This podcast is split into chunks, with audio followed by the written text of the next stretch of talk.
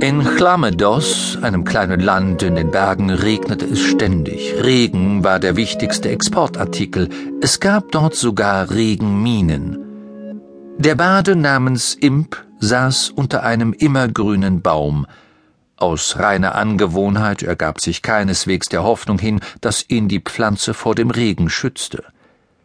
Er war achtzehn, außerordentlich talentiert und derzeit unzufrieden mit seinem Leben.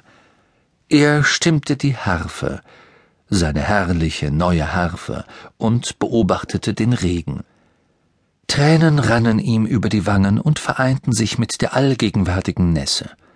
Götter mögen solche Leute. Es war zweifellos eine wunderschöne Harfe. Nur sehr selten leistet ein Handwerker so gute Arbeit, dass man sich keine Verbesserungen vorstellen kann. Sie war nicht verziert, das wäre ein Sakrileg gewesen. Außerdem war es ein neues Exemplar, ein ungewöhnlicher Umstand in Chlamedos. In diesem Land zeichneten sich die meisten Harfen durch ein hohes Alter aus. Sie nutzten sich nicht wirklich ab.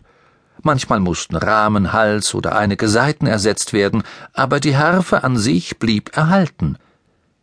Die alten Bärten meinten, gute Harfen würden mit zunehmendem Alter noch besser.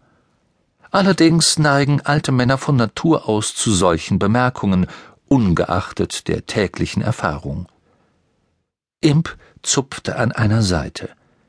Der Ton hing eine Zeit lang in der Luft, bevor er verschwand. Eine neue Harfe, und sie klang bereits wie eine Glocke, unvorstellbar, was in hundert Jahren aus ihr werden mochte. Ims Vater hatte es Unsinn genannt und behauptet, die Zukunft sei in Stein gemeißelt und nicht in Form von Noten geschrieben. Damit hatte der Streit begonnen. Imp hatte Dinge gesagt und sein Vater ebenfalls, und plötzlich verwandelte sich die Welt in einen neuen, unangenehmen Ort, denn Ausgesprochenes ließ sich nicht zurücknehmen. Du hast überhaupt keine Ahnung, hatte Imp gerufen. Du bist nur ein dummer Alter. Ich widme mein Leben der Musik. Irgendwann werden alle Leute sagen, ich sei der beste Musiker auf der ganzen Welt gewesen. Dumme Worte. Barden scherten sich nur um die Meinung anderer Barden, die ein ganzes Leben lang lernten, wie man sich Musik anhörte.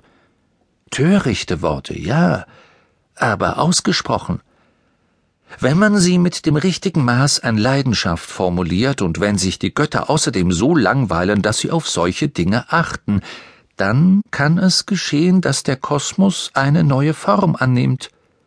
Worte sind immer mächtig genug, die Welt zu verändern. Man sollte sich genau überlegen, welchen Wunsch man laut ausspricht. Man weiß nie, wer zuhört oder was zuhört. Vielleicht treibt gerade etwas durchs Universum, die falschen Worte von der falschen Person zum richtigen Zeitpunkt führten vielleicht dazu, dass es seinen Kurs ändert. Weit entfernt in der turbulenten Metropole Ankh-Morpok krochen Funken über eine kahle Wand und dann dann gab es dort ein Geschäft, das alte Musikinstrumente anbot. Niemand wunderte sich darüber. Kaum war der Laden erschienen, hatte es ihn schon immer gegeben.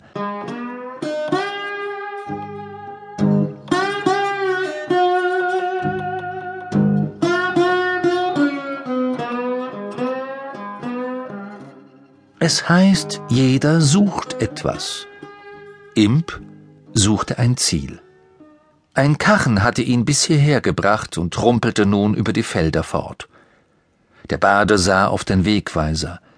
Ein Pfeil deutete nach Quirm, der andere nach Ankh-Morpok. Imps Kenntnisse über Ankh-Morpok waren eher beschränkt. Er wusste nur, dass es eine ziemlich große und auf Lehm erbaute Stadt war. Das machte sie uninteressant für die Druiden in Imps Familie. Er hatte drei Dollar und etwas Kleingeld, damit kam er in Ankh-Morpok vermutlich nicht weit. Von Quirm wusste er, dass diese Region an der Küste lag. Der Weg dorthin schien nur selten benutzt zu werden, während die Straße nach Ankh-Morpok von Wagenrädern zerfurcht war. Es wäre zweifellos vernünftig gewesen, erst nach Quirm zu reisen, um dort das Stadtleben kennenzulernen. Es wäre vernünftig gewesen herauszufinden, wie Städter dachten und sich verhielten, bevor er sich nach Ankh-Morpok begab, der größten Stadt auf der ganzen Scheibenwelt. Es wäre vernünftig gewesen, in Quirm Arbeit zu suchen und etwas Geld zu verdienen. Es wäre vernünftig gewesen, erst gehen zu lernen, bevor er zu laufen begann. Der gesunde Menschenverstand wies Imp auf all diese Dinge hin und deshalb setzte er seinen Weg entschlossen in Richtung Ankh-Morpok fort.